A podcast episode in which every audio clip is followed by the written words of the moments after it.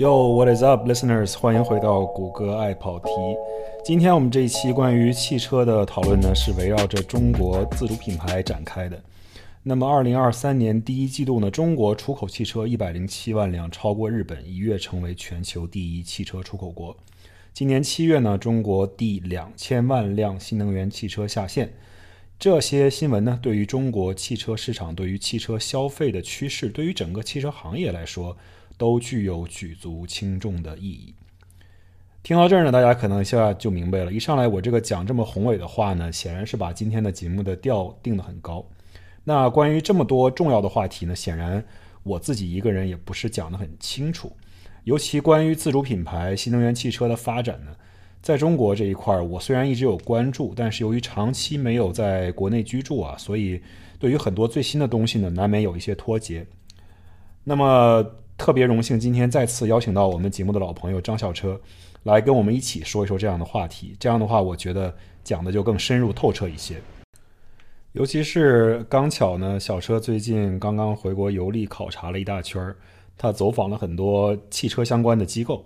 那我们也就着他这次回国之行呢，展开讲一讲中国的汽车行业，尤其是消费者和市场这一块儿，它具有哪些特点。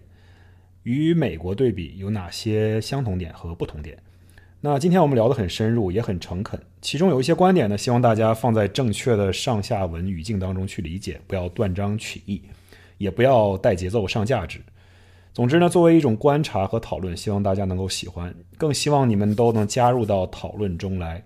留言的话呢，我们都会积极的回复。今天的节目比较长，但是希望大家听到最后都相信一定不会失望的。OK，废话不说了，来欢迎张小车。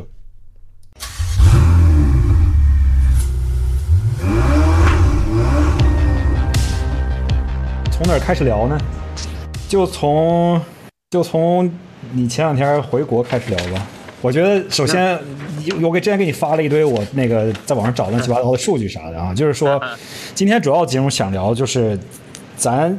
因为身在美国嘛，我这个最初的想法是这样的，因为我我身在美国嘛，之前做很多播客节目，可能大家都很关注新能源汽车这一块儿，包括在国产汽车这一块儿。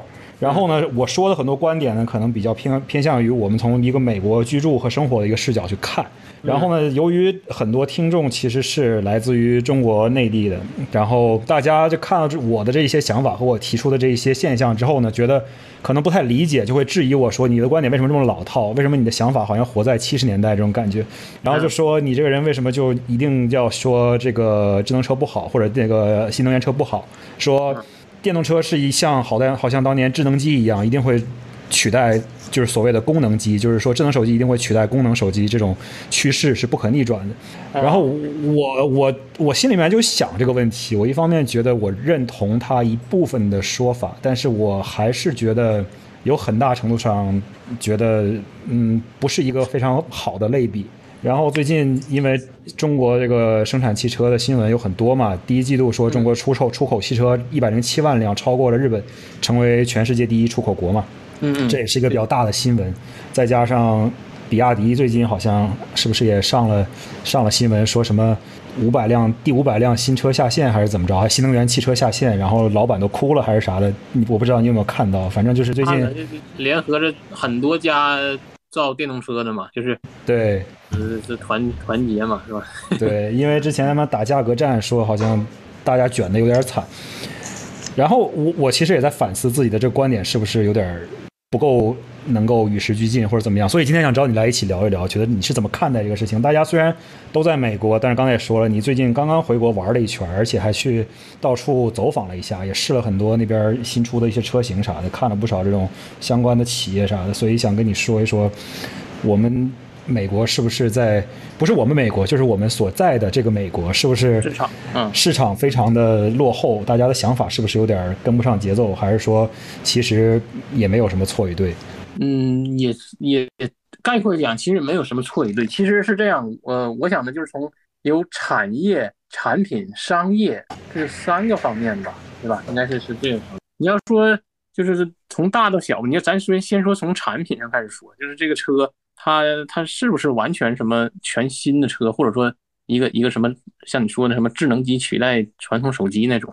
呃，首先汽车呢，它比如说它是一个大圈儿啊，传统的燃油机就内燃机车，呃，它是一个大圈儿。然后呢，电动车也是一个大圈儿，这两个圈儿中间的交集，那就是在产品上共通的东西，对吧？比如说最简单的汽车座椅，大家都看得到的，对吧？嗯，车灯、减震器，呃，这个转向柱、空调啊，空调压缩机，这是什么东西，对吧？这都是共用的。就是就说白了，我也受到过很多就是外行的指点或者批评嘛啊，你张小车，你以后都电动车了，你就要失业了，你就没工作了。啊，你这种学传统机械的就等着下岗吧。呃，如果说我是热能与动力工程专业的，哎，这可能是工作是受影响的，就是研究研究研究内燃机、研究热机的，哎，这个可能是受点影响的。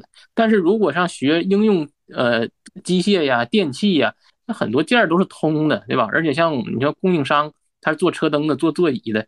嗯，你通用订 V 八的订单座椅，那我就给你做 V 八的座椅；你订特斯拉的座椅，电动车起来了，那我就给你做你电动车的座椅，是吧？其实这生意该该干啥干啥，就是，哎，对你，米其林造轮胎最多就是给你的轮胎的内容，品那个里面用的材料给你换一换，耐用度或者怎么样给你调一调，但是你最终还是用的橡胶。对，就像我现在做减震器、做悬架。你车只要不在地上跑，只要如果它哪天在天上飞了，那我就失业了，是吧？这 这就是这样，哎，所以说，呃，很多东西吧，它有绝大部分都是交集啊，都是一样的，只有动力总总内燃机啊，变速箱啊，扭矩转向器，对吧？那电动车呢，那就是呃电机和电池，对吧？还有一些电控、数控的，嗯，然后就差差这儿。所以说，现在这个东西它是一个风口啊，就是说。风口是什么？就是职业者，就是这就是行业里的从业的呃在职的工作人员呢，也喜欢往电动车方向去靠，对吧？那因为那个环境钱多嘛，对吧？这都很现实的。呃，读书的学生啊，无论是去德国、日本、美国留学的，还是国内的，他也想往。哎喂，你刚刚掉线了，大概两秒钟。对，因为他总给我打电话呀。你刚才掉线两秒钟，你说学生怎么的？我说学生在读车辆工程选专业的时候啊，就是他也会往电动车方向、智能驾驶的方向去靠了，就是就像啥玩意儿赚钱学啥一样，对吧？就是就是都是有这样一个目的性嘛。啊，对对对，行业趋势是这样的。对，但是你看，咱既然说到教育了，我回国又问了几个车辆工程的这个相关的汽车学院的学院领导吧，教授们，呃，他们有一个现在的困惑就是。没有很多教材可以教学生们智能，就是说电动汽车的东西，就是没没有太多教学资料啊。那现在因为车企呢都是自自己做自己的啊，而且它不像内燃机车，对吧？发展了这嗯一百多年十年了啊，就是说大家在原理上已经开始逐步的在微弱各个领域上逐步逐步突破嘛，但主要的原理都通通都通顺了嘛，是吧？啊。他说：“现在的很多电动车的布局都都不一样，限速规划怎么都一家做各家做各家的啊？嗯，所以这学生教书的时候吧，就就很少有参考的东西、参考意义的东西，以至于现在学院教育口吧，就是想请一些企业里的人来给学生们上课，或者说来编写一些教材的时候。”但是又奈何国内的这个这个教育制度吧，对吧？就是你如果是什么编题组的，如果是作家组的，你必须要有什么样的资质，什么样的资质，然后你企业证明又要开介绍信，你做了什么项目，这这个流程繁琐了以后，很多企业人都都没有空，没有精力跟你耗下去了，你知道吧？就 就所以他就又又又请不来人啊，可能请一两次讲座呀，这个没关系，想要系统性的编写一些教材呀，又被这个这个。所谓的这些，哎，要要专家组啊，要什么，要要这个资质吧，哎，给卡住了啊，嗯，所以就就比比较尴尬。那就那学生，这是这是做读书的啊，就是说白了，车辆工程读机械工程理工科的高校学生，对吧？是这个教育。嗯，那还有一个呢，就是职业教育，就是读专科大专，就修车的，维修的。呃，我去那个中国的那个北方汽修，还有中国的那个万通汽修学校都去看了。他们都有那个新能源电动车的培训班了啊，就开始教怎么修电车的啊。但是这个电车呢，刚才咱们也说了嘛，都各家有各家的嘛，是吧？对。他因为我去的是沈阳嘛，沈阳的本本土的最大的车企就是宝马呗，哎，就是宝马自己来培养人，就这样。啊，哎对因为它你修修我的车就行了。等等于说，从过去的那个三大件儿到现在这个三电，大家的转化就是从我我个人的体会，就是从一个机械的主题转化成了一个这种电气化的一个主题。大家就是过去可能看的主要是硬件儿，就这个东西怎么样去工作，机械原理是什么。它当然会有一些电控的东西，但是由于这个电控东西也做了几十年还是三三四十年了，所以这个东西相对来说也比较一统了，比较成熟了。但是现在由于这个电车的三电系统每家都不一样，然后它都是有自己的软件去去驱动它自己这个汽车的所有的系统，所以可能你真的要去维修的话，你你你恨不得每一个车企都得自己开一个培训班，专门来培训自己的这些工人才行。没错，或者他在 OEM tooling 就原厂的工具、软件软工具上进行一些控制吧，嗯，而且嗯对，没错是这样。而且而且这个东西，你想啊，咱咱觉得说，可能能源分布有有个大国际关系啊，国际能源期货价格这个肯定有有影响。但是咱就说技术上，那为什么突然说电油车还能用完，突然就转到电车呢？我觉得啊，就在在在商业角度上讲，一个行业一定要有新的变革，才会产生新富的一代、新富的阶层啊，就得嗯就得才就得有新产业，呃，要不然你这以前，要不然你这全被大众、丰田、呃的通用，就咱就说欧欧洲、美美国、日本各取一个的话，全被你这几个大头给给赚去了，是吧？对对对对，哎 哎，就必须得折腾一下，对吧？这个对这个产业的变革才能产生新的产业链，新的人才能入局啊，才能加入新的角色，进入到这个个人交通这个工业产品的这个产业当中啊。是的，是的，这个应这个不仅仅适用于，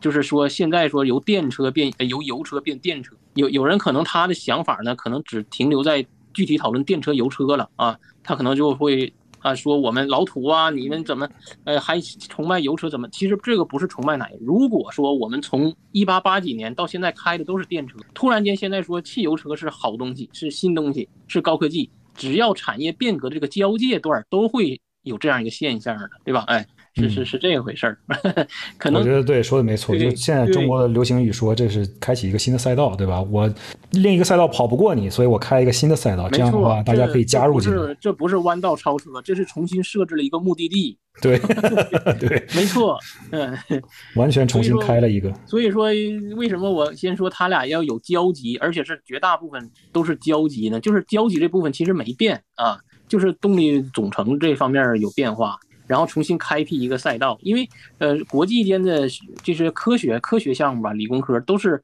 共同发展的啊，一起往前走的。如果有弯道的话，那说明除了你超车的人之后，其他全世界人都是笨蛋，就走 走远路了，这不可能，对不可能，对吧？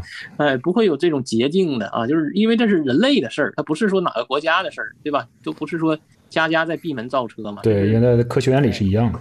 哎，没错，都是往最优的工艺上、最最佳的材料上，或者说最实践的这个东西上。而且还有一点就是，车作为一个家用产品，作为一个民用的工业产品，呃，中美的市场差别很大啊，就是嗯消费者在消费上，就是谁能买车，买车的人差别很大，对吧？呃，美国是高上了高中，或者说成年了，你无论是大经理坐办公室的，还是工厂里边生产线工人、餐馆里服务生，你都要开车，是吧？大对，绝大部分人是这样的。哎，那国内不是这样的，是吧？哎，国内买车的站在全国人口基数上讲，还是呃还是比较有购买力的人群了，对吧？虽然跟那个小红书上啊、什么抖音上比都没钱嘛，就没他们有，钱，是吧嗯？但是，但是站在全国基数上讲，真的都是很有消费力的。可能这样说呢，当事人不好意思，哎呀，我就买个十几万的车，二十几万车，那，也不是什么富豪，但实际站在全国的人的购买力角度讲，这都是 top 了，你知道吧？前边了。没错没错。从保有量数据来看，这个全世界统计的标准是，就是每千人拥有多少辆汽车？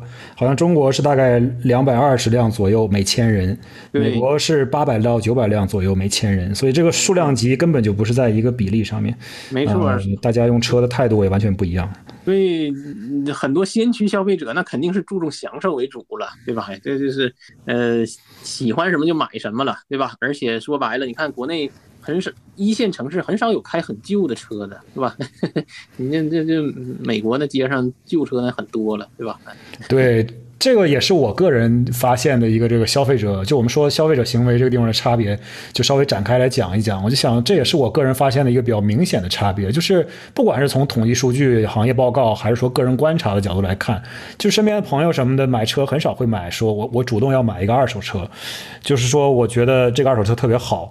就是我们大家最开始认识都是以萨博车友的方式认识的嘛，你在国内很少会听说我就要去买个萨博，对吧？一个已经破产的牌子，而且在中国修起来那么巨贵，零件也买不着，这种事情基本不存在。在中国，你换车基本上都是买新车，或者买车就是就是说不是换车了，就是买车，一般都是买新车。而且绝大部分人购车呢都是买买新车，就是第一次购车，而不是说我要升级，或者是我有可能有些人会降级，就是我不是说我要换购。而是我是新购，但是在美国呢，显然它的主要的需求是换购，就是你已经开一辆车开了很久了，然后你想要换一辆。对对，美国车的销量，中国的我不知道啊。美国的每年呃销售的车都是呃二手车占百分之六十，占占三分之二，然后新车占三分之一，大概这样。只有那个零八年到一零年的那个经经济经济危机那时候吧，二手车更多了一点啊，将近八成啊。对，这样。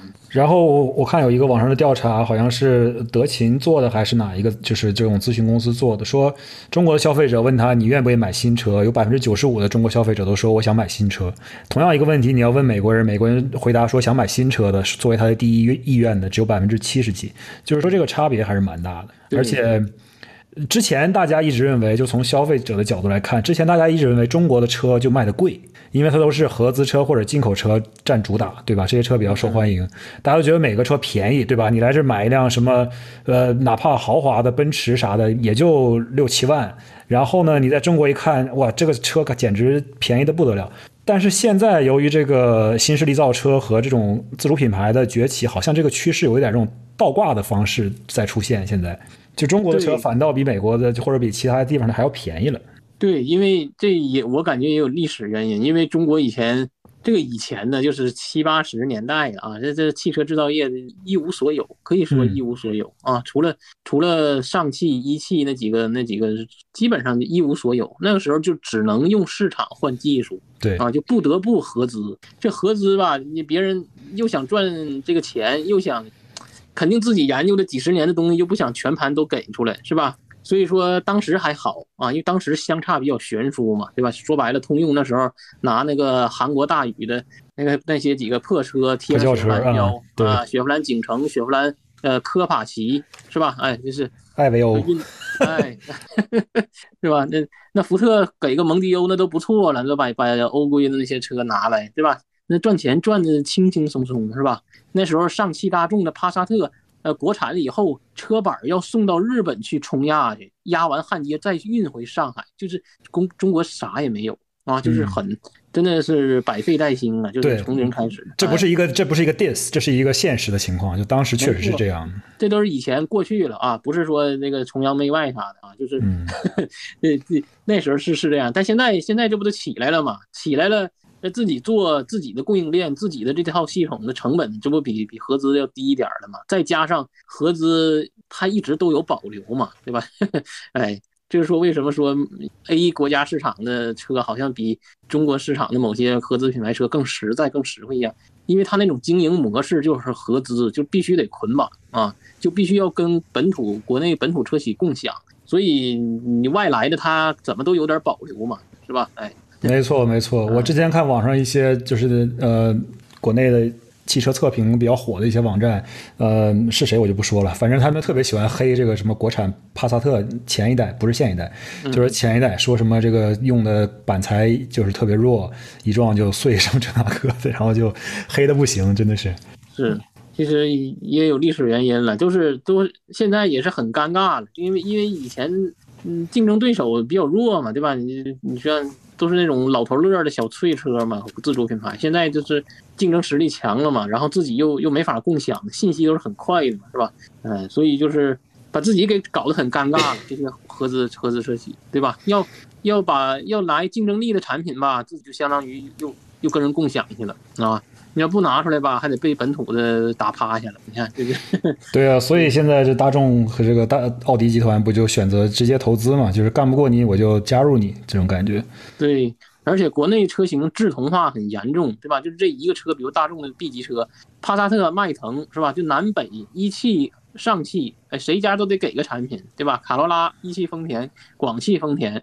啊，美版的卡罗拉，日规的卡罗拉，对吧？都得就是雷凌啊，什么什么，就都得都得有。但是其实都智同化很严重嘛，是吧？其实所以说国内就很 很很卷，是吧？产品很卷，从业者很累，嗯。但是从从这个角度来讲，其实我刚才一直在就说的话过程中，我在想一个问题，就是说我们。呃，这个问题可能我不是特别了解，因为我并不是学这一方面出身的人。我就想，就是说，我们先退几年时间，我会看，就是说，为什么过去如果要说纯粹造呃燃油车这个阶段，为什么就是中国的自主品牌车就赶不上别人呢？就是这个技术真的有这么困难吗？呃，首先啊，这可能首先啊，就是样品车和量产车，这是有很大的差别。啊，很多网友也好啊，很多看车的，他看的可能是那个发布会上的那一台车。就是说，人要说手工敲出来一个车啊，那那中国那工匠能工巧匠一点都不都不差啊，那敲出个布布加迪来都没毛病啊。就是，哎，但是你要是量产啊，复刻十五万台、三十万台，机床、生产线工艺、数控、机器人，呃，这些东西一上来，很多东西呢，它是被。外国垄断的啊，就是就是美国也不一定多先进，美国的车企也用德国和日本的机器人啊，只不过美国呢，它在国际上这些经济制造业的这个金融地位吧，就是说白了，他是管事儿的，但他可能不太懂这些。就像饭店老板，他有好几家饭店，但你让他做饭，他可能做不出来好，没有他雇的人做的好吃，你知道吧？就这意思。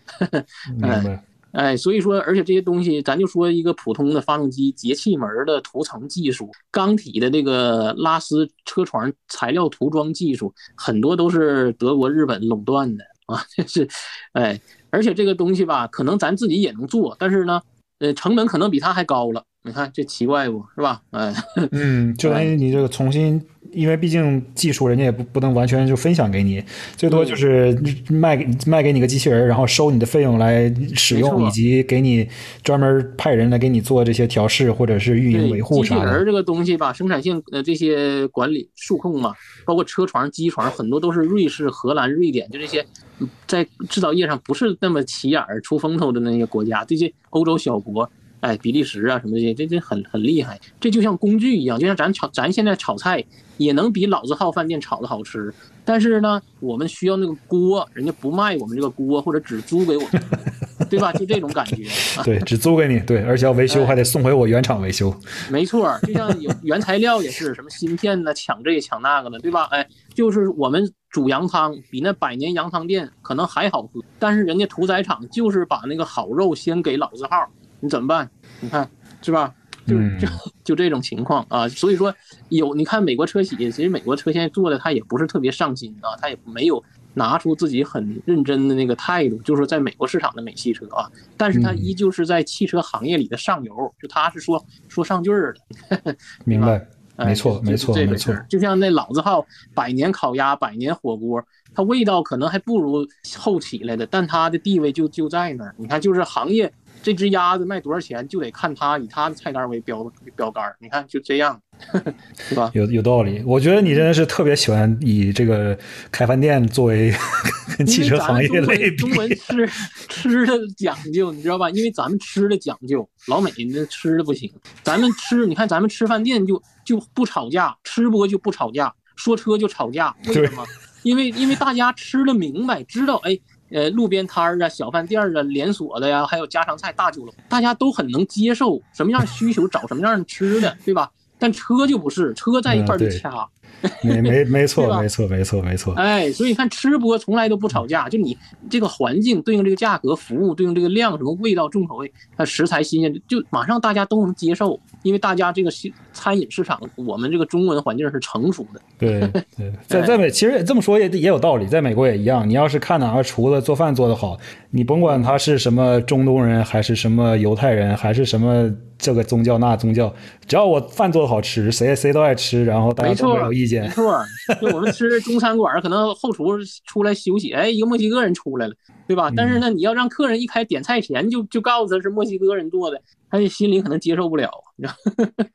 但是就是说说到这个，大家对于这个事儿明白这个东西。现在罕见，我我还有一个呃观点，就是看法，美国跟中国的消费者之间好像有很大的这种关于呃产品知识的这种对于这种产品知识的深刻的认知，或者说他。自以为对这个产品的深刻的认知是有很大的区别的，就是中国的消费者特别喜欢钻研这个东西，尤其是他做的这些媒体也好，还是做的呃自媒体也好，就有很多这种内容不停的输出，说这个东西应该怎么去。比如说我最近我给你我也来个类比，比如说我最近在挑一个想买一个新的抽水马桶，你在美国的网上测评，基本上都是大家花钱打广告，这家打广告他就上了一个列表，说我这是我。这个网站选的 top ten 就是前十名的这个厕所型号，但是你一看就知道肯定是打广告，里面说不出个所以然，就说这个东西怎么漂亮那个的，就是没有特别多的深入的内容。但是同样，比如说花钱打广告这件事情，如果放到中国的媒体上，他又给你分析的贼透彻，就说你这个厕所一定要里面要上釉，什么冲水一定要什么方式，一定要有这种自清洁，一定不能有这个那个，就给你分析的那叫一个透彻，对吧？就是我感觉中国的消费者就具有一个非常能够去。呃，辨析这个产品的各种优劣这样的一个能能力，而且特别愿意去琢磨这个事情。对对，主要是还是呃。花钱花要花在刀刃上，对吧？我们就是这样，就像对，就像我们在美国去超市，你看老美拿那一盒草莓，他他他里边烂的他都不看，他就直接装购物车走了，是不是？对对，我们这个掂量掂量，这里边我们是不是熟透了、烂了怎么地，对吧？挑一盒好的，是吧？那对，其实汽车在老美眼里啊，也没那么重要了，就去就是说没那么重视吧？啊，就是说家手里都得有，但是呢，家家都得有，只是买的过程中呢。呃，外观漂亮，开起来没没问题，然后没有那么多故障灯什么的。买新车呢，就有柠檬法，对吧？有法规保护，有原厂保修。嗯，你看美国买车提车都都哪有验车呀？对不对？对，新车肯肯定没人验，旧车都恨不得都不验呢。哪有验车？肯定没人交完钱签完字，我开车我就走了，玩去了，是吧？哎，这车上没坑就完事儿。你看中国人这呃这这拿放大镜，哎呀，这划痕还得上去搓搓，是是划痕是脏了还是怎么？是吧？就很细嘛，就是。对，我觉得这个是不是也从一个侧面来说，大家的消费习惯的养成，当然是很多年、很多年积累下来的。就是从一个侧面来讲，是不是也是说，当然这也不是一个 diss 啊，我就是说这个纯粹是观察，就是说，是不是因为中国的过去的很多这种产品，不论是汽车也好，还是普通的消费品也好，包括像过去经常出现，比如说什么这种奶粉啊什么的这种产品质量事件，就是说大家必须得有一个比较。明亮的双眼，不然的话，你不仔细看，有可能会吃亏。这种情况，对，有这种可能。一第一就是说，呃，政策环境吧，对吧？怎么样保护好消费者？就说白了，你要是 trouble free，不用担心的话，那那也就完事儿了，对吧？就像在美国，你这这 Costco 退货什么的，甚至说有时候没有小票，他也给退了，哈，就是对，没有小票，那就那就那就很舒服了，对吧？那人也可以粗心一点了，是吧？对，最有意思的就是。别人去买一包吃的，吃一半回来说这不好吃，我退了。对，这种是最好玩的。就是这样嘛，是吧？柠檬法这样，就是满足这个条件，修多少天就，呃，修不好就直接就呃原厂原价买回了，就完事儿了，就少没有那么多头疼的纠缠呐，练口才、演讲啊，这翻来覆去的嘛，是吧？嗯，呃，确实确实是，这第一是法规，第二呢，车在家里边受重视程度，主观上也有因素，对吧？国内那车就是。谁给我刮了蹭了的？谁从我边上走就给我弄弄坏了啊？就是，呃，这边坏了报保险呗，蹭了就报保险呗，是吧？哎，也也会不开心，但没那么说。晚上我起起夜上个厕所，我还拿手电筒从楼上照一下我车，不不至于是吧？哎，我去，你别提了，就说到这儿我就打个岔。我那车前两天停在门口，我最近不是换了几个家里面整了个 SUV 嘛，嗯，然后就停在门口，然后不知道哪个就是。就是特别损的人，走路的时候拿个钥匙把我车上划一刀子，就是停在家门口，可能有人一走一过，然后就就他妈的给我划了一下，贼生气。昨天发现哪个车呀？不是新买了一个 SUV，就是租的 SUV，不是买的，租的就 lease 了一个 SUV，沃尔沃，呃，叉 C 九零，现在还没怎么开呢，刚开了一个月。啊，那是那是，哎，你是街趴停街边上了，还停 drive 上了？就家门口 drive 上啊，那也算街趴吧？Yes，也不能叫街趴，那就是停在家门口。那 drive 上那是那是来故意来划你的，是不是？不是在马路边上那种。嗯，就是呃。怎么说呢？可能就是在家门口的那片儿，你的人行道和车道之间，一般不是有一条草坪嘛？啊，就就那个位置，停在那个位置上，可能有人一走一过，刚刚好，觉得我挡了他走路的路线了，可能。啊，是有有那样较真儿，I know my rights 那。对，这这是哎，whatever，算了，我也我也就像你说的，咱这个就是如果将来需要走保险走保险，我也不是特别闹心，而且租的车我也不是那么在意，就是到时候还的时候就大不了花点钱呗，这玩意儿能咋办？对，然后就说到对于产品的研究这件事儿哈，就是说现在的消费者就是感觉。至至少我觉得，从我看到的网上的一些东西，因为我很长时间没回国了，我不知道你是怎么体会的。感觉就是中国消费者对于这个新能源汽车的这个了解，也是就是接受吸取的这个速度就特别快，感觉立刻就能够接受，而且立刻就能够跟着上。然后对于这个东西就能够觉得说，啊，这个东西功能真好，然后我喜欢的就是这个东西。然后你放到美国来说，就完全不是这个概念。大家就可能会有很多人觉得说，你这个东西都是 都是 BS，都是没有用的一些，呃，就是没有用的东西。我需要的就是发动机、变速箱。后轮驱动、差速器，That's it，我不需要别的东西，就是感觉大家的想法还真的是挺大的区别。没错，不一样。国内人注重享受，而且是国内是先锋消费者，购买力强的消费者是经常在网上发生啊。你要看到，在网上发生的主，在网上发生的人不代表全体，这要看在网上发生的人是是什么样的购买力，对吧？呃，就不用说中美的电车，我就说我在美国做在车厂工作的时候啊，做工程师的时候。我们这个车发给德国的配置都比在美国的多啊！项目经理说美国人不需要这东西，就是转向大灯啊、随动转向啊什么这些高高花花样玩的东西。你看，对欧洲人其实也比这美国人接受的这种对科技的进步、这些产品、这些特殊的一些关于要的东西，creature comforts，就是所谓的 creature comforts，它都要比美国人要的多。对，就是我们做那个科迈罗的随动转向大灯嘛，就是欧洲的发给欧盟标准的要必须要有自动转向，美国的这个你加钱都没有。对我没听说过，对，确实没有这辆车。嗯，就是你看啊，就就不用说跟中国电动车比了，就同一款车发到欧洲和美国，这客户群体都不一样。国内呢，我有同学啊，就是说回去他也买理想啊，买那些。三四十万的电动车啊，他本身都是开奔驰 E 的，就是开宝马五、开 Q 七，就是说开开完了，开腻了，就是他还是有购买力的。在国内买车人里边，还是说白了是呃第一第一梯队的吧，啊对吧？所以说他们还注重享受啊。呃，生孩刚有有宝宝了嘛，就就买个理想那种，电视也多，对吧？电视也多，座椅也宽敞啊，就就这样呗啊。但是我就有的时候，我其实我现在是努力让让自己往他们这个方向去靠，就是觉得说，哎，这个东西确实有它的好处，有一些新的这种呃。智能的这种软件也好，硬件也好，放到车里面会有一些大家可以去享受到的东西。我是尽量让自己往这个方向靠，对吧？我也弄了一辆这个沃尔沃，沃尔沃的科技应该说是在燃油车里面算是可以的了，就不是说最顶尖的，但是就是该有的也都有了。就除了电视没有，就没有电视，对吧？没有小桌板这种东西。但是除了这些东西之外，我觉得。我都能接受，但是有的时候大大家去想的东西，比如说那宝马那个七系，对吧？后面放一个那么大电视，从上面直接给你垂下来，你可以在后面像看剧目电影一样。这玩意儿对于你坐车有啥用呢？我就整不明白。这个东西我还是不太能接受。我不知道你怎么看。嗯，首先咱在这边都是车主是开车的啊，这个跟国内不一样。国内那一车家庭成员挺多啊。你看美国没有豪华的 mini van MP 是吧？就是对对对对，美国的后排都是都是那种孩子、猫狗啊、猫狗的是吧？哎，对，不那么国内那个领导都是坐坐在后边的嘛，对吧？美国的豪车都是两门的宾利、劳斯卖的多，国内都是四门的豪车卖的多，是吧？哎，咱这个有区别。其次呢，我感觉就是后市场，国内的人呢养车修车，不管是怎么，不管是什么车，都是送 4S 店啊，就是第一阶第一梯队的消费者。不管是什么样的车，都找别人修。美国不行，美国要民间小支持小生意业主，对吧？要自己动手。所以这个东西如果超过他自身的认知范围或者工具能达到的范围，他有这方面的不安全感啊。这是我的感觉，对这个确实是一个很重要的因素。你这么一说，倒真的是因为，呃，首先这边不像有一些国家，就是日本也好，还是呃呃中国国内，我不知道是怎么样规定的。但是有些国家，它就会明显的规定说，你这个老车如果超过多少年，你就要么就必须得下线，就是下路下道，要不然你就得去花很多钱把它维持在这个路面上开。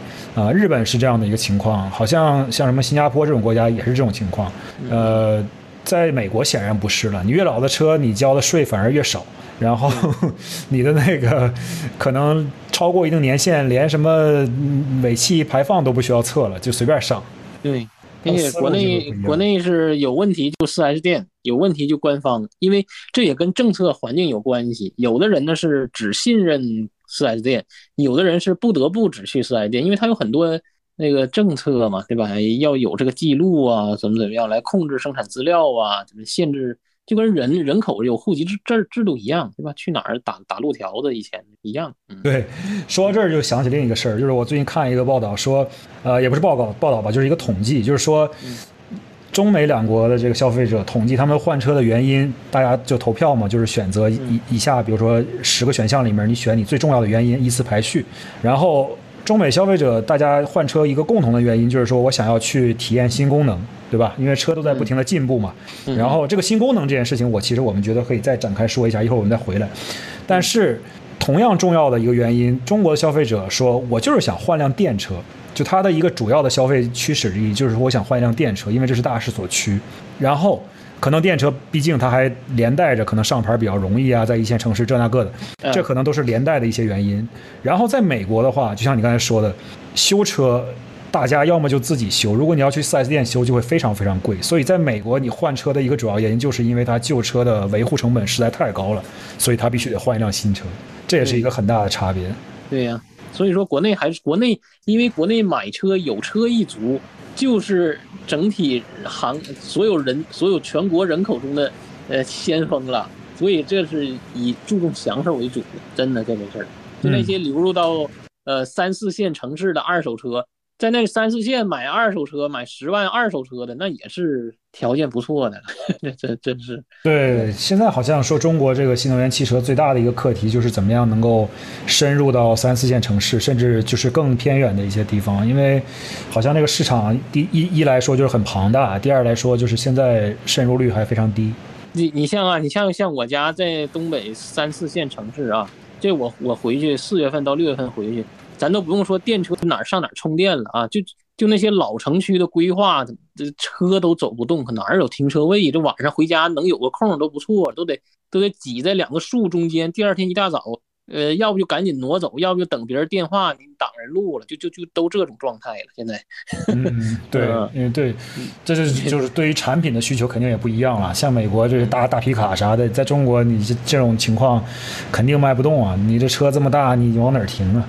而且国内如果电动车发展太快的话，可能会会形成会把中国汽车市场形成一个相对封闭的孤岛啊。当然，这个孤岛不代表它多差啊，孤不代表荒啊，是一个它自己一个自成一套的一个市场环境啊，是这回事儿。孤岛不代表荒岛，不代表落后啊，就是它自己是一个特定的环境啊，可能会这样。嗯，就是墙里墙外的这样的感觉。没错，就有点像日本和韩国一样。你看日本人，普通人，绝大多数人家家买得起车，都开日本的小车，K car 什么小车啊。然后韩国也是，开个韩国现代、起亚呀，这家家这个消费能力也也不差啊，都能买得起。呃，都有私家代步车。然后有钱的啊，继续买迈巴赫啊、保时捷什么的、九幺幺什么的。那帮人该玩啥玩啥，对吧？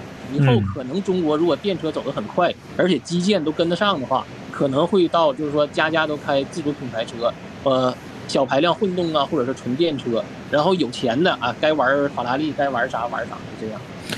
但是从这个角度来讲，你就比如说，因为美国的话，大部分的所谓的最前卫的地方，那就得看加州嘛。那加州显然是一来对排放标准要求比较高，二来它对于自己电车的目标定的也比较严。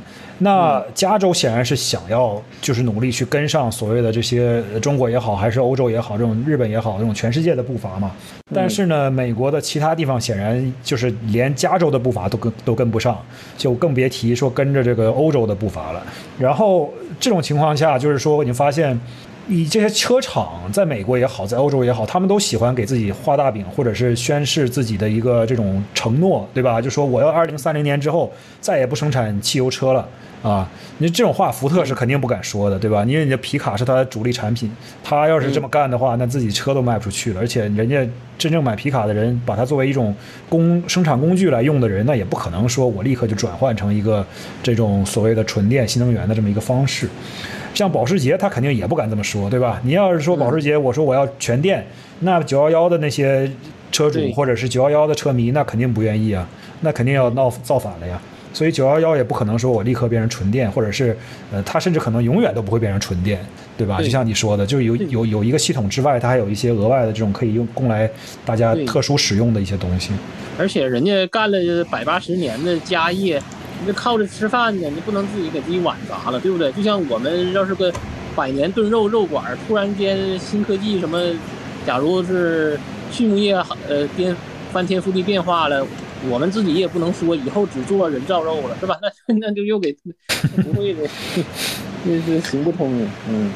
但是从从一个理性的角度来讲，我我确实有一点被这个所谓的新能源汽车，就是有一点说服的，就是说，确实有的时候在路上感觉，尤其现在天气这么炎热，你就会觉得，我走在路上，我自己的车虽然说坐在里面挺凉快的，但是我一出来，所有的车的周围就停车场里面所有的车都非常非常的热，因为散热很多嘛，内燃机。嗯嗯，然后你走在这个地方，就会觉得我操，这城市的热岛效应真的是，如果全都换成电车，是不是真的会好一点？我就是在这一个非常非常炎热的夏天当中，我会有一点这种，有一点这种所谓的这种意识觉醒的感觉。但是我觉得我还没有到说自己非要买电车这一步啊，这可能就是个人的一些原因。但是我们不知道，我觉得大趋势跟个人的选择还是有很大的区别的。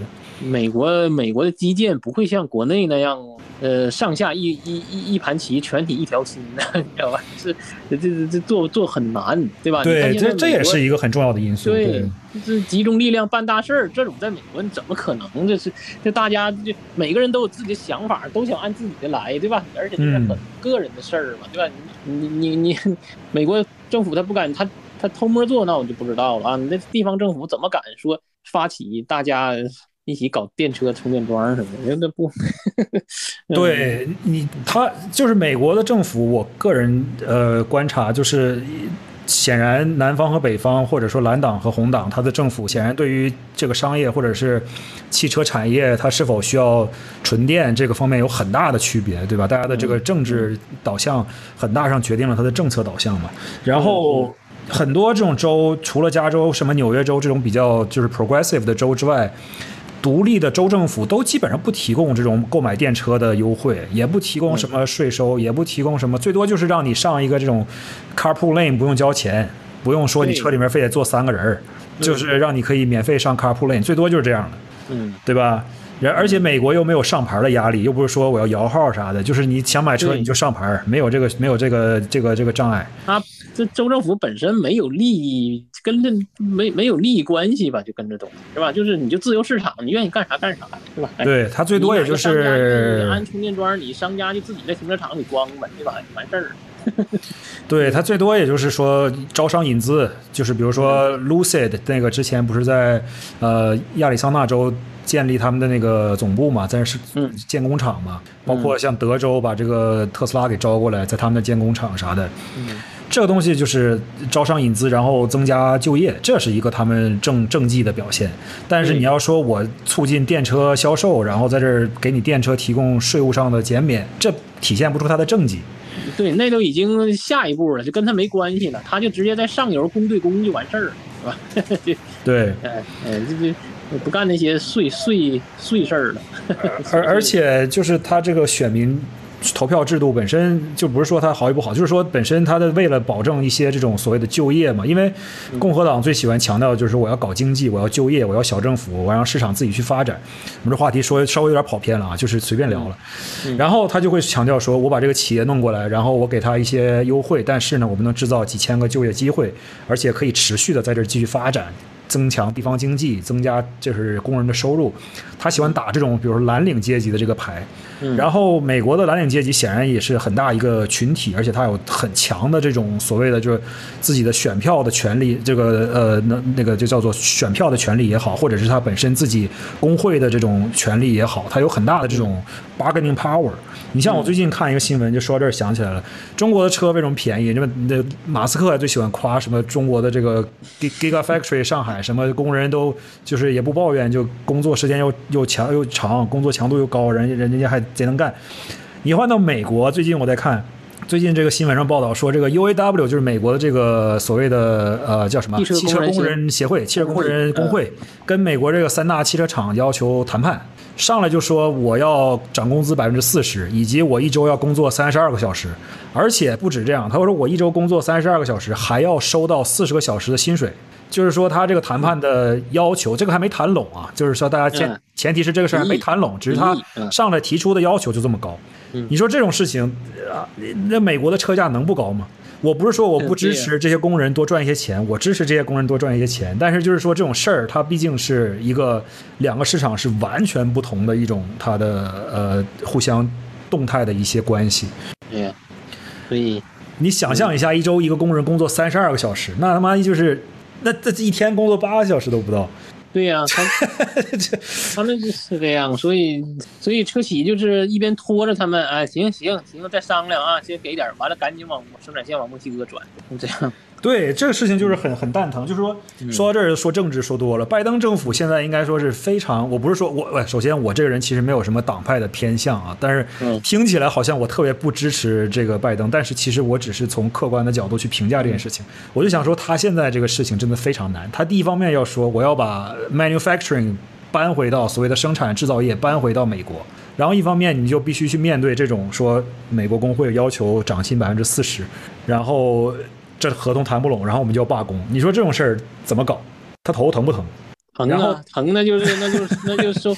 那就没办法了，那就他们就是美国三大都有工会呀，本田、丰田在美国的都没有工会。对他们，我不知道你有没有发现，这些外来的车企啊，都喜欢把厂子建到南方，什么田纳西州啊、肯塔基州啊、什么乔治亚州啊、什么北卡、南卡呀，离那离那个离那五大湖远点儿离那五大湖远点儿。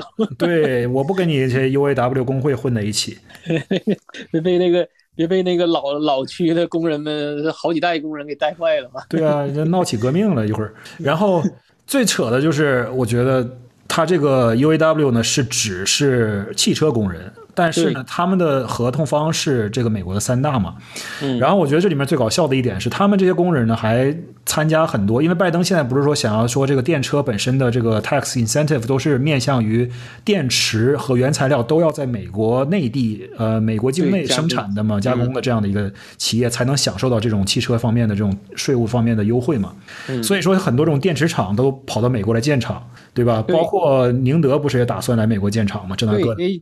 亚特兰大那个 SK 嘛，韩国 SK 和韩国 SK 对，LG Chem 也都，就是说这里面的工人，这 UAW 的工人，我看新闻里面说，他还有一部分工人是在这个电池厂里面工作，但是呢，电池厂的这个等于说他的雇主啊，是就是他合同的甲方啊，是。三大汽车车企和电池厂的合资，所以它又不完全代表三大车企的利益，它又很涉及到一些这种所谓的 JV 合伙人的这个方面的东西，所以就更谈不拢了。所以这个事情我一直在关注，我不知道接下来会怎么发展，感觉会可能会折中的，就是大家折中的，大家互相能都都。取一点舍一点，可能大家都美国汽车工会吧，呃，我跟他们一起工作过，就是呃，他们工作上的职务是一个职务，他们在工会里的职务又是另外一套系，就相当于是有点像呃公职和和和某个政党内的职务那种，你知道吧？就是对，明白，是两套系统并行的啊，这是是这样的。所以说，你看这一个工人，你说比如这生产线上十个工人，呃，不是每个人都是工会成员，可能六个人是工会成员。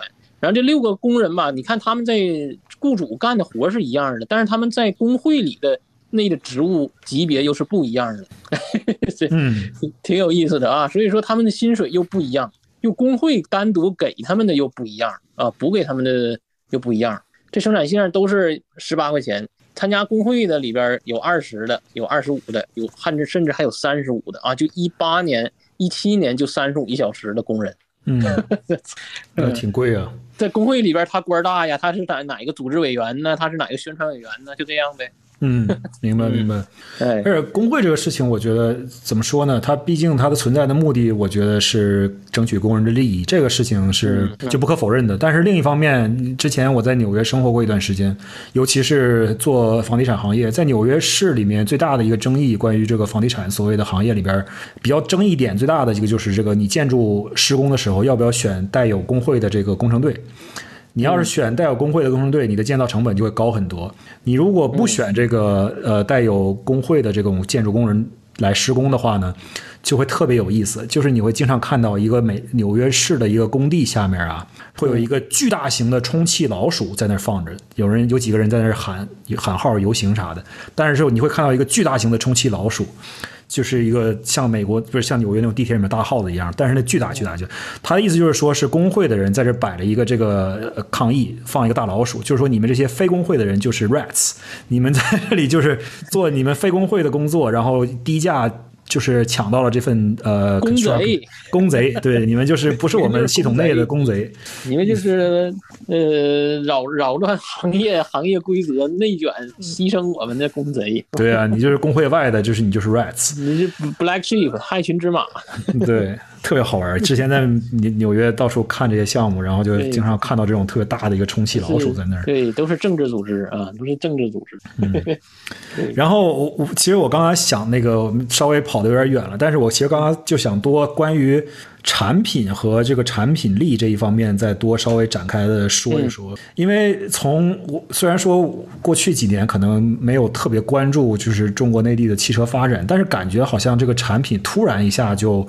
井喷式的发展，而且一下好像就感觉像是跳跃到了一个很成熟的一个阶段。我在小的时候，可能咱们过去想象的那种什么奇瑞，那叫什么来着？早期那个什么玩意儿？呃，或者是自由舰呐，奇呃远景啊，对吧？吉利远景、自由舰，甚至是我心里面，对我就感觉他们还是存在于那样一个阶段。但是呢，在短短的可能十五二十年间，就立刻变成了现在，就说我又有什么，呃，假会计这种，咱们就不提了。但是他的车虽然就是怎么样，它叫价很高，对吧？上来就好几十万。假会计这方面先不提，但是就是抛除这些。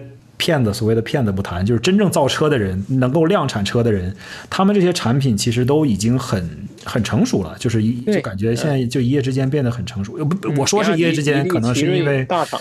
对我自己确实也是落伍了很久，但是你你你可能知道比较多，我觉得你可以多分享一下。就是对呀，就是一是设计的也好看了，二是配置也多了，主要是好看，确实好看。哎，这给人的质感呢，无论是外观内饰啊，拼接工艺啊。也确实好很多了，嗯，就是就是不输合资车了，而且而且所以所以说这不仅是产品在市场中流通的就叫商品嘛，对吧？结合价格性价比，确实很不错。回去开了奇瑞，开了北汽，呃，开了比亚迪，比亚迪海豚、海豹都开了，混动和纯电的啊都开了。海豚是销量很高，对吧？对，而且服务态度非常好啊，就比亚迪的服务态度非常好啊，就是四 S 店里边，嗯，呃，而且他那种好不是那种。就是各种好话往你脸上呼，往你脸上贴那种，就是不假也不做作啊，也不是说很催你什么的，就是很自然的啊。嗯，那挺难得的。哎，大大方方的，然后呃，也不是说过后总打电话催你，哎，先生什么时候买呀？哎，什么时候来买呀？对吧？是那，哎，就是呃，做成做不成，买成买不成，我都带你看，你都可以开啊，咱都交朋友都可以，就是这这样很自然啊，这确实不错，嗯。啊，那确实挺好的。我觉得这也是可能大家作为我们作为这种所谓的就是汽车行业观察者或者汽车爱好者，可能容易忽略的一个点，就是售后这一块儿，或者是不是售后了，就是呃叫什么呀？销售渠道这一块儿。对，嗯，呃，就是销售渠道或者是它整个这个销售这一块儿，就是因为现在好多车企都选择。直接去营销嘛，不需要经过所谓的中间商这样的一个过程，就像特斯拉呀或者是什么的，在中国也一样，我就是车企直接进行与消费者面对面，然后这样的话，可可能上会不会说也是增加了这种服务的它这个质量？嗯，但是网上我看还是我感觉品控肯定有点问题啊，就是什么 呃，肯定有有良品率、次品率都都肯定有点浮动啊，有的。你说那着火爆炸那也不是假的，是吧？完了开了好半天，十多年十多万公里没毛病，那也是真的，对吧？还是肯定品控还有提升空间了啊，就是这样。骂的使劲骂，黑的夸的使劲夸，这我我很纳闷，国内那些消费者吧，就可能把车是看得太重要了，还是怎么着？就是为什么情绪这么极端激烈，你知道吧？有点不理解啊。就是坏了啊，坏了就修呗，对吧？哎。呃，买车开心事儿，行，就吃顿饭得了呗。就感觉，就感觉就是金榜题名时，洞房花烛夜的感觉。这买了啥车？嗯，就就就很都很激动，开心的和难过的、愤怒的、喜悦的都很激动。真是，嗯，嗨嗨，这个东西，我我我们，你就像我觉得你做自媒体，可能也会有一些这方面的体会，就是你可能。尤其在互联网这个环境下，你越极端，你越激动，你越声音大，你就越能够招来大家的关注。和我，我这个可能是一种比较，就是说比较消极的看法，但是我觉得确实是这样的。就是你现在短视频也好，还是什么也好，它的算法就是哦，你这个人。做的越能够抓住别人的眼球，让人别人在你这个视频上多停留几秒，你就能够产生更大的传播量，这样子。没错，所以所以所有我感觉就火的视频、火爆的视频啊，除呃除了那种科普纪录片那种啊，就是基本都在消费情绪。啊，就是说，哎，你你可以不买东西，你也可以不，呃，不不变成线下的服务怎么的找谁，但是你的情绪必须要被我带动起来，是吧？没错，没错，是就是那些无论是说有实力的，完装穷的，对吧？装可怜的，完了或者是摆阔绰的，就怎么样都要消费情绪啊。有的逼格高的，有的是呃。穷苦朴实的，就怎就是要情绪啊到位，对，都是得情绪到位，而且哪怕你演呢，对吧？你也得演出那个情绪，演也得演真，撒谎也得撒撒的天衣无缝，对吧？这样大家把大家的同情心、愤怒、善良、呃喜悦这种感觉给带出来了，这就行了。啊，对对对，我最近这这偶尔刷小视频的时候，我觉得小视频这个东西其实挺坑爹的。说实话，就是它特别的、特别的耽误时间。你一刷嘛，就觉得一个视频好像我几秒钟刷完了，但你刷完了那一趟之后，发现我操，一个小时过去了，就是特别的占用你的时间。我最近有一段时间，经常会给我推那个有一个，我不知道那人叫什么，反正就是一个呃修车的一个机械师。他经常用一种非常慢条斯理的语气跟你讲说，这个宝马的发动机在中国怎么坑中国消费者？蔡那个姓蔡那个是吧？好像是，呃，他剃个寸头，厉害，我圆脸。我我我说他厉害，就是他会消费情绪厉害，对，特别会，特别会，特别会。兄弟们，大家看，这是宝马的发动机，一个宝马的发动机做成这样，兄弟们来到中国啊，看它的材质，当当当，没错，对吧？你看他特别会消费情，特别会，他他是。我我不能说他坏还是怎么着，他非常清楚修车什么赚钱就是豪车赚钱，他也非常清楚听视频的人什么样人能给他带来流量，买不起车或者不买这些车，但是呢又不愿意听这车好话的人，对，非常聪明。很多传统的生意结合自媒体是网上宣传我的生意，让客人线下来找我，他不是，他给分开了。啊，嗯，我线下该修豪车，这利润率高，比修那丰田、本田赚的多多了，对吧？我手里全是豪车。但是呢，我说他吐槽他是专门给愿意听吐槽的那个观众群体来赚流量的。但这两者之间跟我的实体业没有任何关联，非常聪明啊！没错，没错，没错，特别会，非常聪明，打破了好多那种传统自媒体那种线上引流啊，引到线下，这这这这是不对的。他这个就是网上我就使劲吐槽。啊，我就使劲煽动情绪，但其实奔驰、宝马、奥迪这些车啊，是他咱也都知道，他开到高里程，那那那车况都很差的，是吧？但是那种车主永远不是车厂的客人啊，车厂 永远服务的是买新车的客人，知道吧？对，而且那真的那些车主也不看他这一套，哎，车厂也没得罪，又把这些普通观众的情绪调动出来了。然后他的实体又是修豪车赚钱的，你看非常聪明啊。嗯，对，很多人很多人跟他意识不到，他意识他觉得其实观众和消费者都是分格子的，就是咱不能说谁高谁低，都是分块的啊。在在商家眼里，你消费者什么样，他在脑子里就给你对号入座了；在媒体人眼里，就观众什么样，爱听什么东西，他也给你对号入座。这个蔡老板蔡家就很聪明。啊，对啊，我觉得他是真挺厉害的，他视频的这个浏览量都很高，而且他他说那话，他说那话语调啊，都能给人整的特别的委屈和愤怒啊。对，这种我现在就想抄起个家伙，我我杀到哪车厂总部给谁一棒子那种感觉啊。对，哎，我我咱咱们是了解车，懂一点车。这都容易被情绪给带起来呢，我跟你说，他很厉害，就是家国沦陷，就感觉要杀父之仇的感觉，那种感觉。我真的不理解，就是车连门都打不开，出了事故，为什么要吹这个车有多好，还要加价买？兄弟们，哎，是不是就这样？差不多，差不多，差不多，差不多。但等他修车的时候，你问他，你修哪个车赚钱？哎呦，修宝马赚钱，肯定修宝马，修老奔驰、老宝马赚钱。嗯，那 当然了，对不对？对他拿出那些例子，好多都是那大宝马什么 V 十发动机，他也拿来修啥的，都是那种真的是过去的那种。因为看那个视频的人，因为看那个视频的人，绝大多数根本都不会成为他线下的客人。成为他线下客人的那些老板没有时间刷这些视频，我就跟你说，没错，没错，没错。这两股人永远在社会生活中没有任何交集，然后他把两头两两面手都给都给用上啊，都被都得用上，非常聪明，特别有意思。我我也经常被推到他的视频，然后我都会看一看，因为他这个说的东西确实能够吸引人的这个调动起人的情绪，让你跟着他走。因为只有一小部分人适用他的视频，那就是开着高里程、高年限的老欧洲车，又不懂车，又没有修车资源的人，就就。就会，这是真的冤大头，真的 真是。哎，那你说你要是真的是像我，比如说我开一个萨博或者开一个老宝马，然后开了高里程又不会修，那我要是看他视频，我得多难受啊！我说，那所以他只能得罪一 那，但是你你想你难受，你会怪成蔡老板吗？你会感谢他？对，一语点醒梦中人呢。对呀，这是大大的良心的博主啊！哎呀，这这听君一席话，胜读十年书啊！这破宝马、破奔驰砸了我，天哪！伤心了，我天哪，对不对？哎，他不会怪怪他的。其实，呃，开老欧洲车一出问毛病就去四 S 店，就去官方 dealer 的，那确实那钱都那钱都就都无底洞了，是吧？哎哎，嗯，那是那是真有钱。对，除非你是，除非你是真享受，就是说，呃，咱说该怎怎么样好，还是不该怎么样好。这个发生这个事情动作的主体人，他个人的认知很重要，对吧？如果他开心，那没关系啊，咱是大家都开心，谁劝你啥的，对不对？哎，就是那种没错没错。哎呀，想想把这车修好，想又又不想多花钱，看外边便宜呢，又不敢去，又不信任，哎，纠结难受，纠结难，哎，这一部分人是挺痛苦的。对吧？哎，说的太对了，说的太对了。哎，那个又又跑远了啊！我就想回到刚才你说你在那个回去这一趟试了很多不同的车型嘛，有没有什么就是印象比较深刻的车型呢？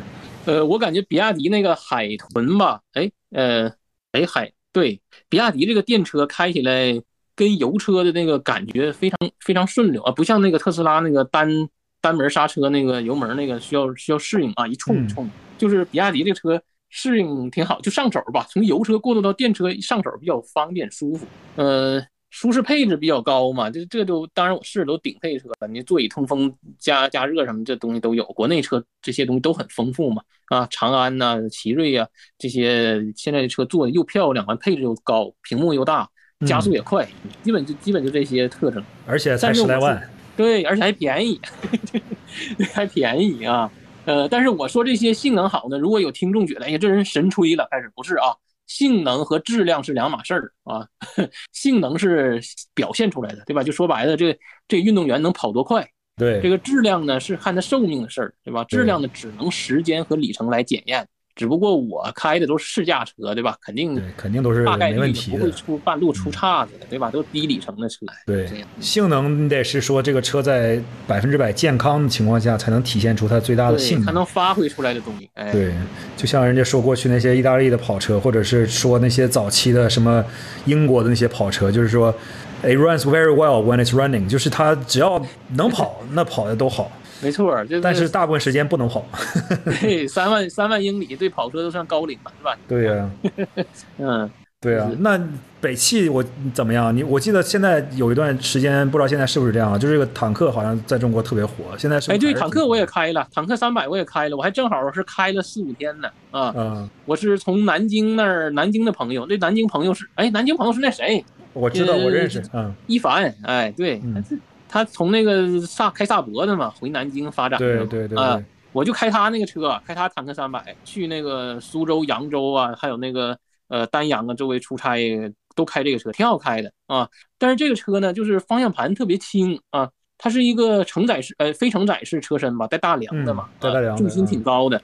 但是转向吧，特别像个小轿子那种转向，就是那个转向机的那个调教。嗯，那有的时候有点违和感啊，就是一转向的时候感觉我开的是个轿车，但是一晃悠有包地肉的时候吧，我还意识到，哎，不对，我开的是一个呃硬派越野车，就是稍微有点这样呃有突兀感吧啊，但是挺好开的，绝对日常代步很好开车，而且你知道还是那回事儿，国内的车舒适配置很多嘛，三百六十度摄像，连连车底儿都有摄像头啊啊，车底儿都能合成合成的影像啊，没有摄像头。啊，车底儿都能合成影像啊，各种呃辅助啊，还有座椅按摩、通风全有。哎，但是坦克三百有一个小缺点啊，嗯，呃，它的车机反应有点滞后，就你按完按键嘛，你好像得等个一秒。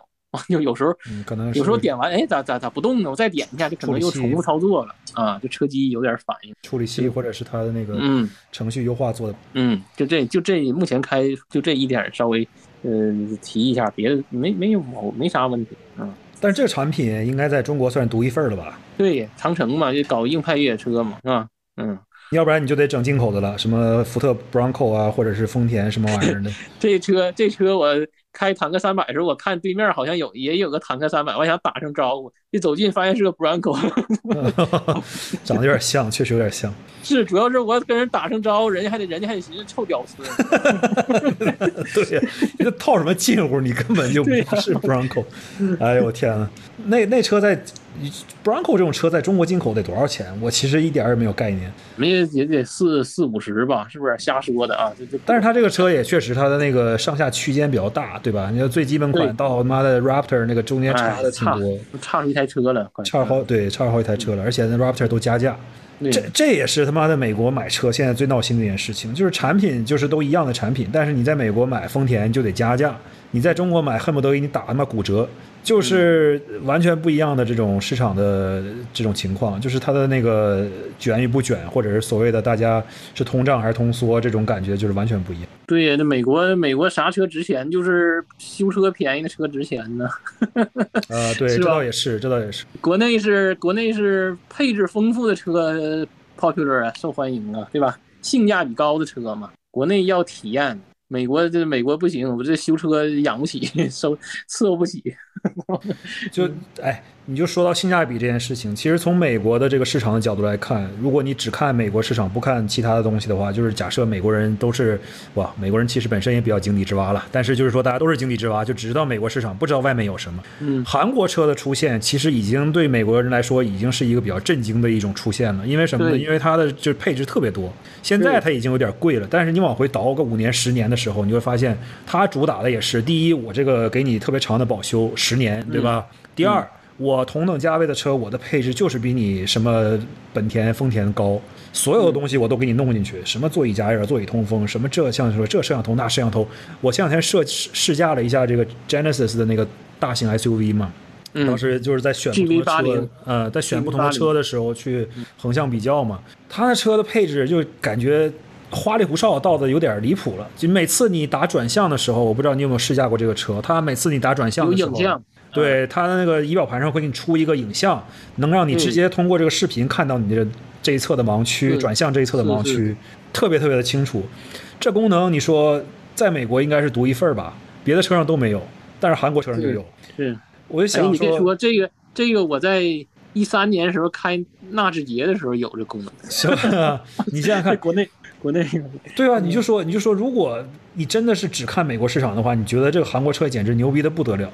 但是如果你把中国的这些玩意儿弄到中弄到韩美国来，这他妈简直就觉得不能不能比，对吧？这个 feature 这个 feature 简直多的就指数型的比这个美国现有的所有车型多。对呀，这也是一个非常神奇的一件事情。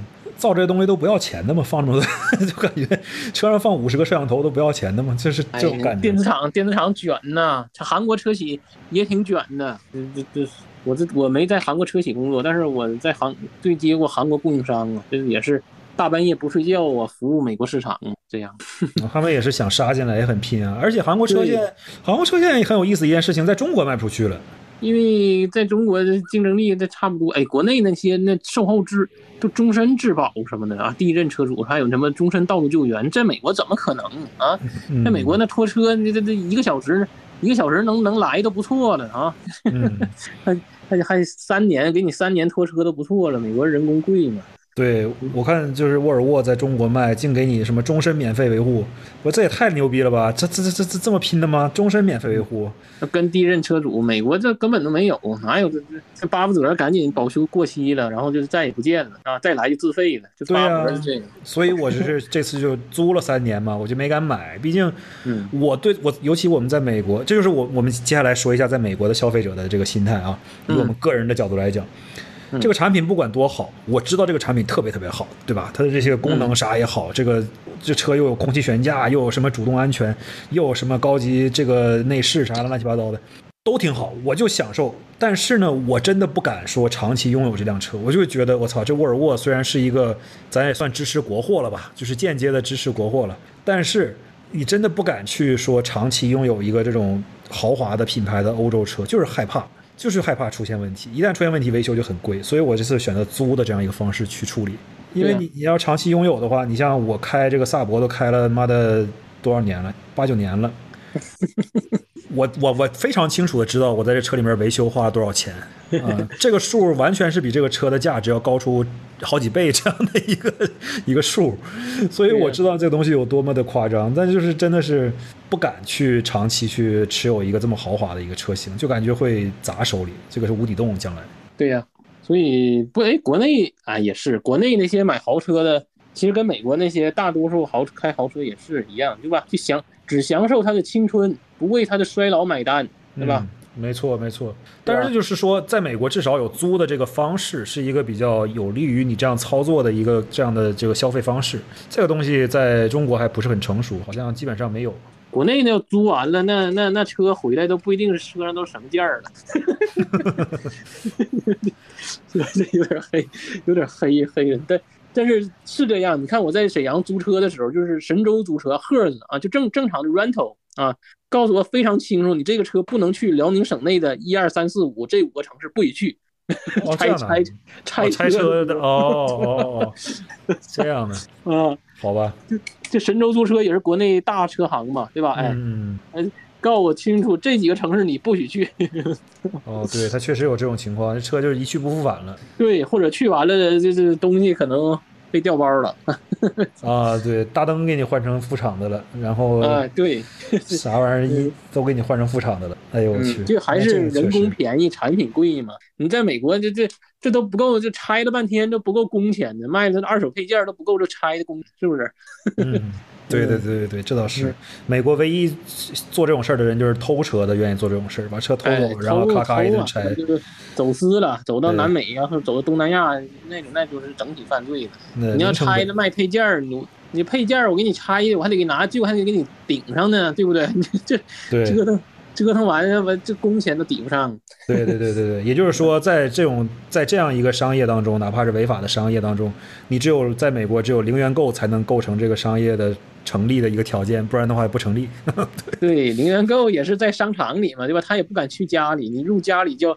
就侵犯别人的私人领地嘛，是吧？你这又罪加一等嘛，啊？对，至少至少商场它是公开的嘛，你只是到该结账的时候溜来了嘛。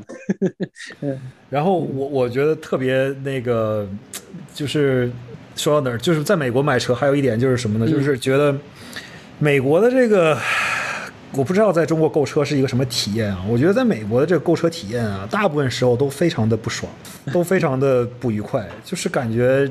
总是要担惊受怕，就觉得人家要骗你，然后你还必须得特别特别的，呃，会去跟人谈判，你得去就是，呃，想办法去给自己找一个最好的这样的一个结果，然后随时都有可能被对方的这个陷阱给给给抓住或者怎么样。我是这样的一个体会。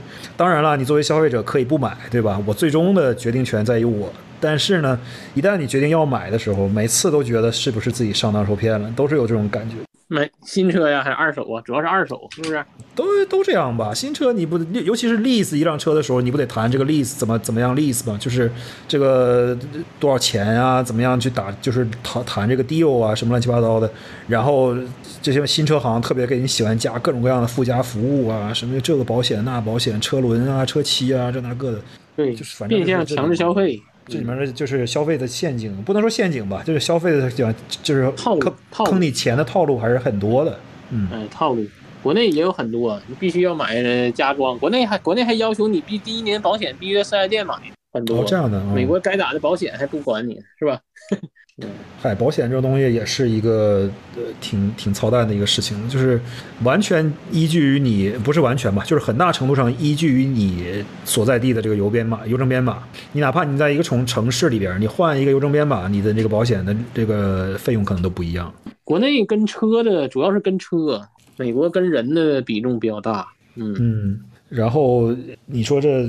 车要就是比就是把美国这种保险，一旦你比如说我这车被人划了，我走保险，接下来就很可能保费就给我稍微涨点儿。如果要是我要是跟别人撞了车，我是主要的责任，那我保险肯定涨老多了。这个倒是应该是大家都差不多。对，所以国内所以说美国国内国外也是这样，就是他有小伤小磕小碰啊，他他攒几次再一次 claim 一下，再上报一次。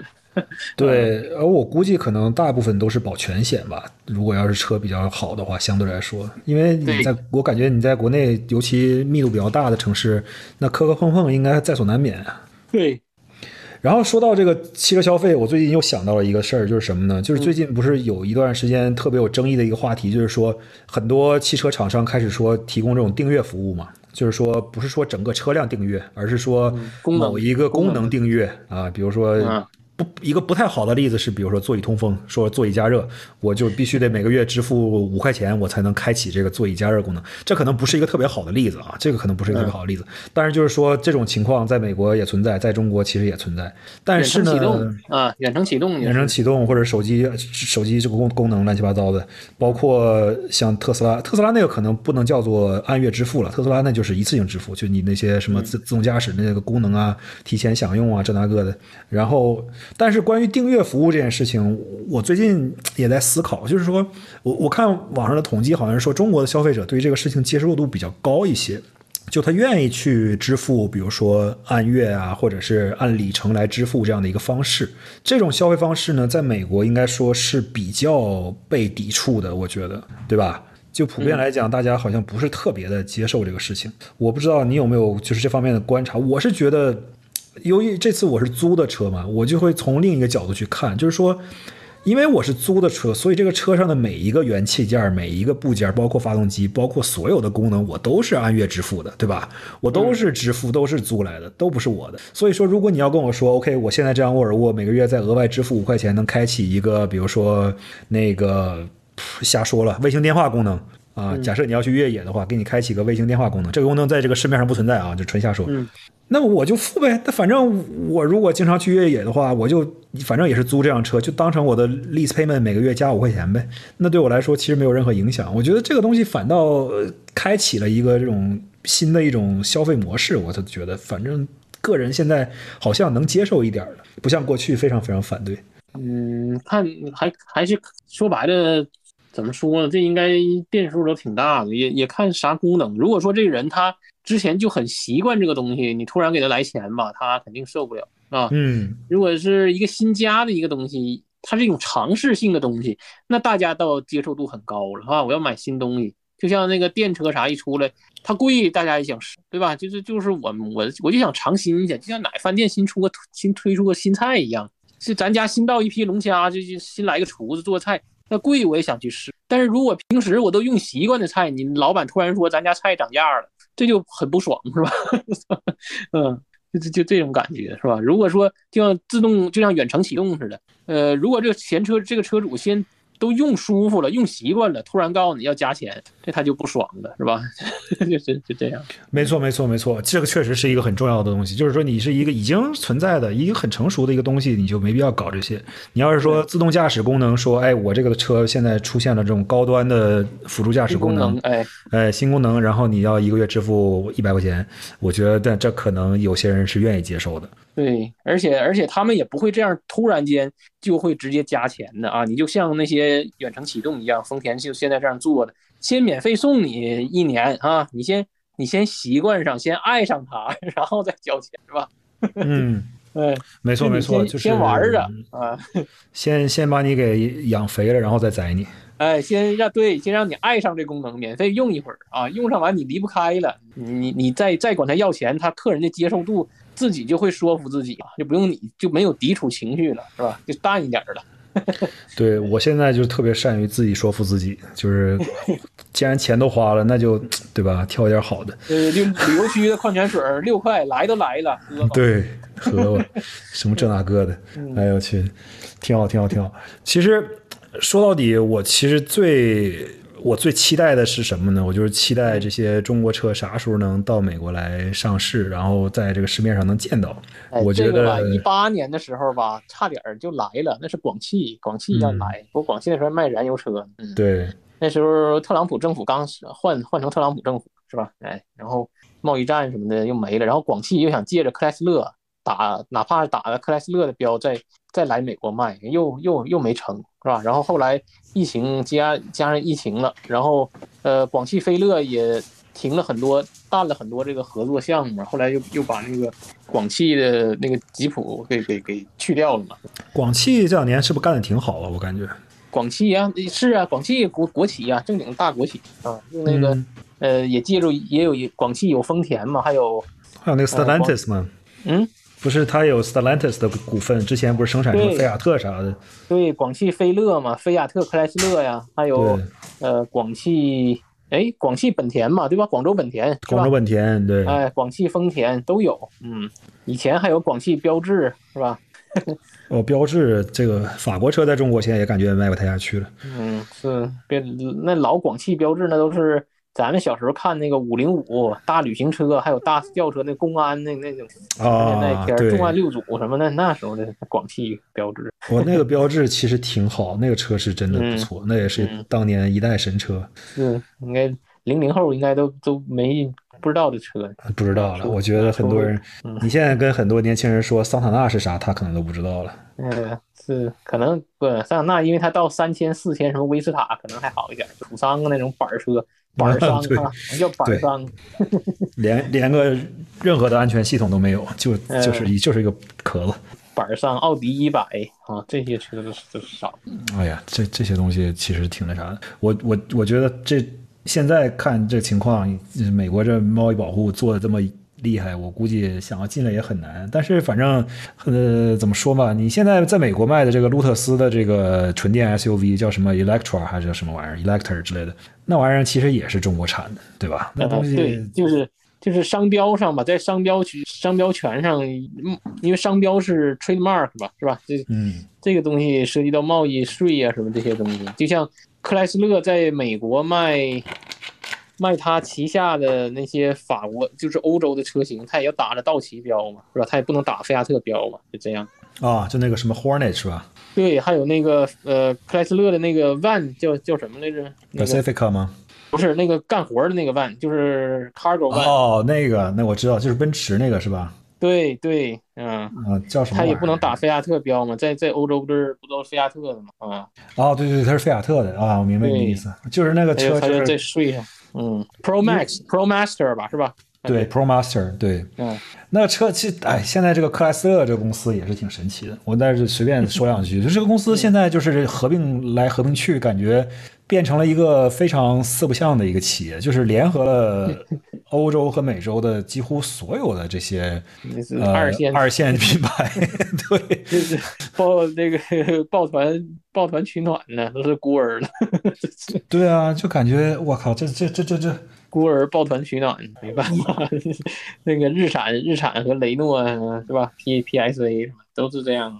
对啊，P S A 在美国就连车都没有，然后他跟这个道奇的合作不是道奇，就就叫做呃叫什么呀？菲亚特克莱斯勒，F C A F C A 对 P S A 跟 F C A 这两个东西合在一起，他们。我我我觉得，哎，反正它肯定是能共享很多平台了。就像现在说那个叫什么，阿尔法罗密欧不是出了一个小 SUV，叫什么叫叫 Tonale，对吧？人啊，跟那个美国人 c o c o n e t 是吧？哎，对，美国人开玩笑说这车名字写出来读起来就是 toenail，就跟脚趾甲一样。嗯，非得用意大利语读出来就是 tonale，但是你要用英语的读法读出来就是 toenail。嗯，美国人都开玩笑。我看你那个车了，我其实上上上周在密歇根见到这个车。是你现在去那个菲亚特或者阿尔法罗密欧的 dealer，全是这个车，一水的，就是一大排一大排。很小，就跟那个本田 HRV 似的，很小。对，而且现在菲亚特这个，我我估计他们这市场攻势做的也挺厉害。前一段时间我我不是在群里面分享一个说这个呃 JD Power 说美国这些新车。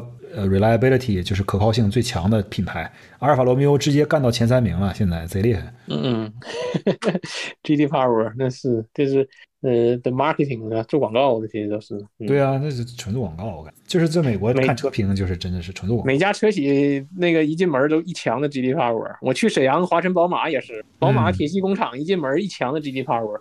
我在通用上班也是，通用一进那个 Tech Center Warren 那个城市，那大墙又是一墙的 GD Power，全是这 GD Power 好像天天给人印奖杯，可不是嘛，就是专门印奖杯的一个公司。对，就是就像那种说开完一场运动会啊，就是班每班都有个精神文明奖那种感觉，你知道吧？那对，绝对的，绝对的。就像我每次去到一个。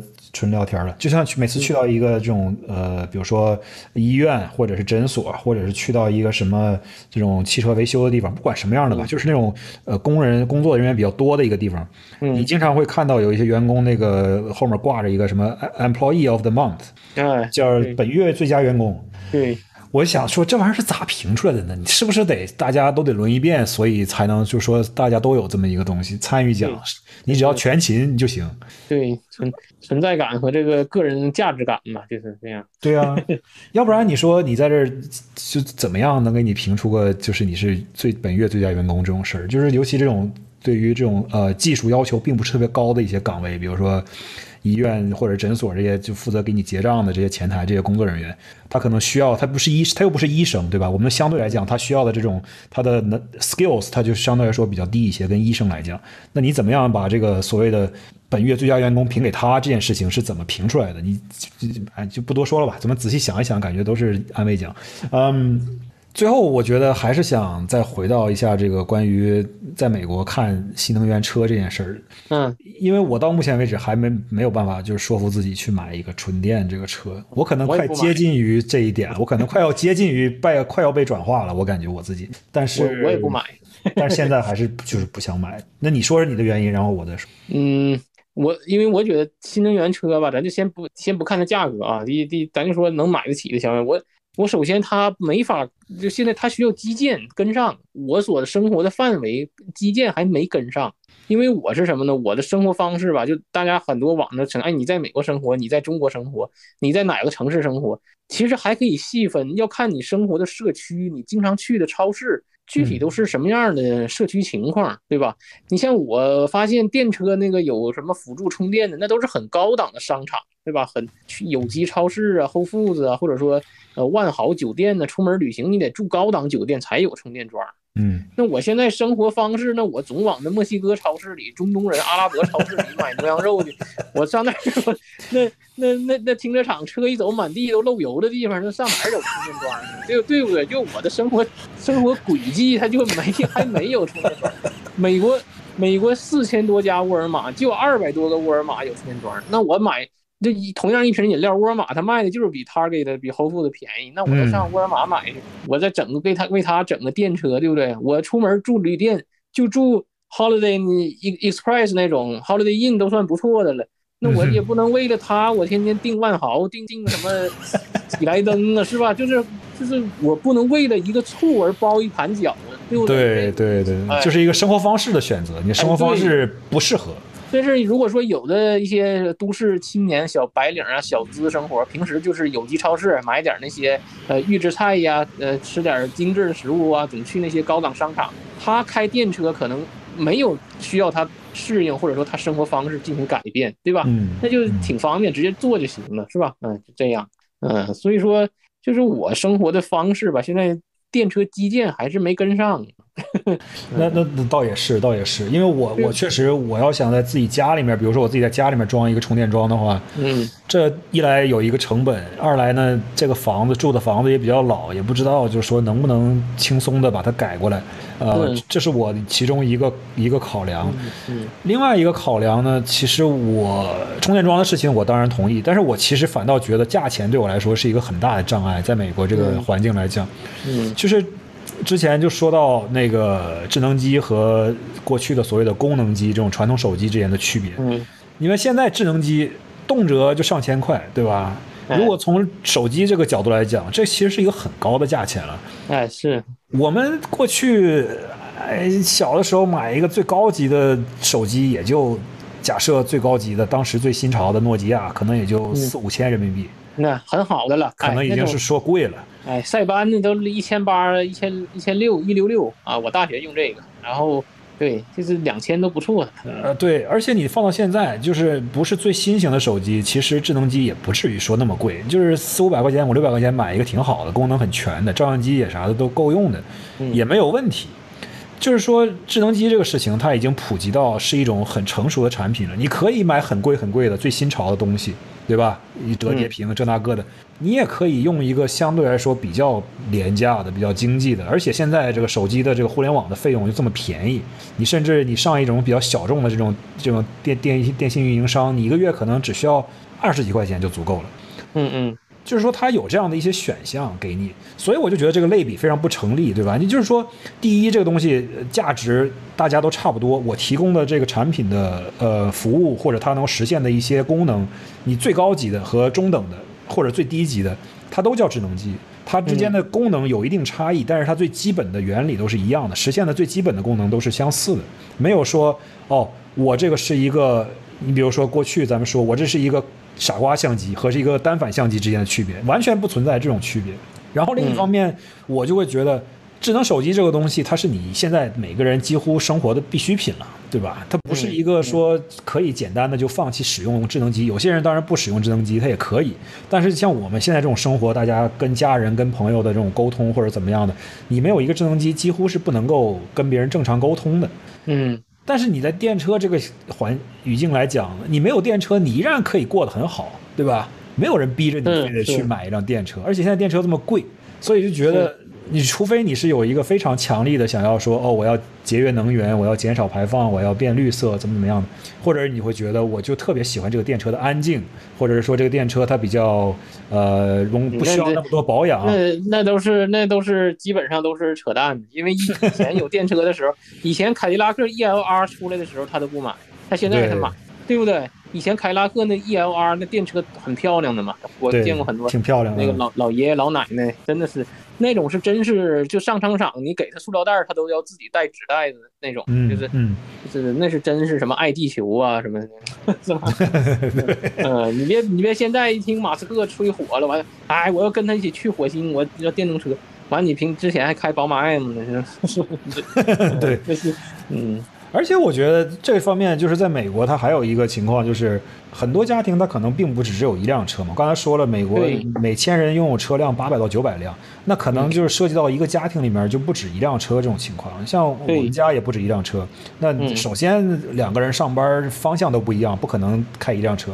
然后这地方也没有公交，对吧？这就是一个这样的现实的情况。所以，如果你家里面有多辆车的前提下呢，你就有可能会出现哦，我一辆燃油车去做燃油车该做的事情，然后你将来可能会考虑说买一辆电车，然后只做电车做的事情，通勤啊、买菜啊、上下班啊什么。我觉得这个是不排除有这种可能性的。那么就又回到我刚才说的这个价钱的问题，现在美国的这个电车啊，实在是太他妈贵了，就是感觉不值得。所以美国的电车现在定位就是有钱人在换玩具嘛，就是这样嗯。至至少我发现我身边换电车的人，换之前都是保时捷卡宴呐、呃，奔驰 E 啊，都都是这样的。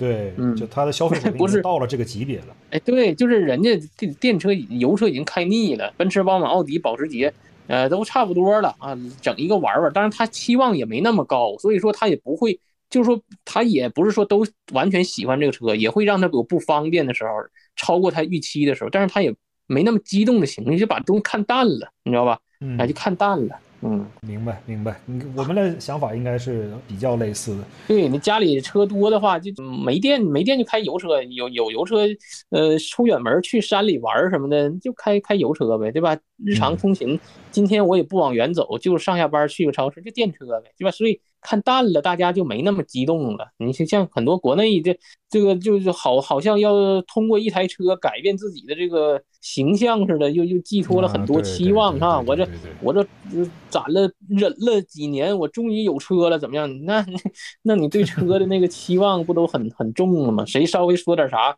马上就就得受刺激了嘛，是吧？没错，没错，没错，没错。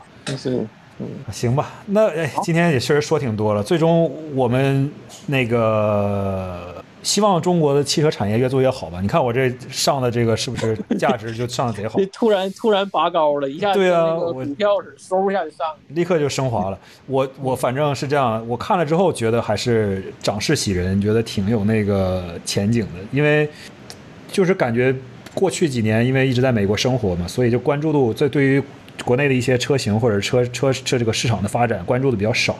小的时候呢，天天在家看那些中文的汽车杂志，所有的事情都非常的跟得特别紧。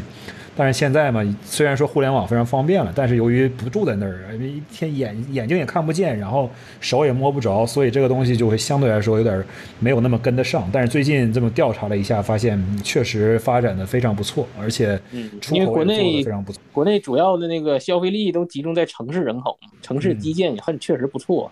你这美国，咱都在农村，我我我天天都见不到三层以上高的楼，我我上哪儿充电去？是不是？这国情啊，消费者呀，这使用环境都不一样。嗯，没错没错，国情、消费者、使用环境，这太总结的太好了。国情、消费者、使用环境，基本上就是这几大因素。嗯，呃，其实，在今天节目最后呢，我我还有一个小小的反思哈，就是说，我们看了这么多数据，分析了这么多呃趋势。最终，我其实有一个特别深的体会，我不知道你有没有这种感觉啊？就是说，其实意识到这么多的消费者当中，茫茫人海当中，我们这些所谓的汽车发烧友或者叫 enthusiasts，其实应该是说一种，我们是一种极少数的存在，我们应该是说汽车使用者当中的一种异类来的了。我们的这些偏好呢，我们的这些观点呢？尤其是我们对一些特殊的汽车文化元素，包括这历史啊、品牌啊、某一些车型啊、某一款发动机，甚至某一款变速箱之类的这种追求或者喜爱呢，其实有的时候并不是最理性的选择，也不可能得到特别广泛的这种市场的认可。它有始终是一个比较小众的东西，放到大家大众消费者的这个语境当中呢，这些喜好或者偏好或者这些所谓的这种呃热血呢，其实可能根本不值一提。它市场实在是特别特别小，而且呢，也不可能得到就是更广大的这些消费者的共情，对吧？那么我们今天其实聊的话，我觉得我们都已经尽量不通过我们所谓的这些有色眼镜啊，以发烧友的这种角度去看这些事情，我们尽可能的把这些事情呢当成一种商业的话题来谈。而且呢，我觉得最终我是想说，我们希望一方面希望这个，当然中国的这种。呃，新能源汽车包括新势力造车，它能够蓬勃的发展。然后我另一方面其实也在想，我希望就是不管是在国内也好，还是在国外也好，我特别希望能有更多的人去更加深入的了解一下汽车作为一种文化的这种呃载体和这里面存在的更多的汽车的元素，而不是把它只当成一种家用电器或者代步工具来处理。也就是说，不管这个市场这个大方向啊，这个潮流往哪个方向卷。呃，始终是希望着这个汽车的里面的一些小众文化，包括一些亚文化，它依然能够存在，而且能够长久的生长下去。那其实我就想说这些。好，下次再多谢多谢又参与我们的节目。我这个节目现在刚刚好做了差不多一年的时间，所以非常非常好。好，咱，再再约。好的，那我们今天就先聊到这儿，我们下周再见。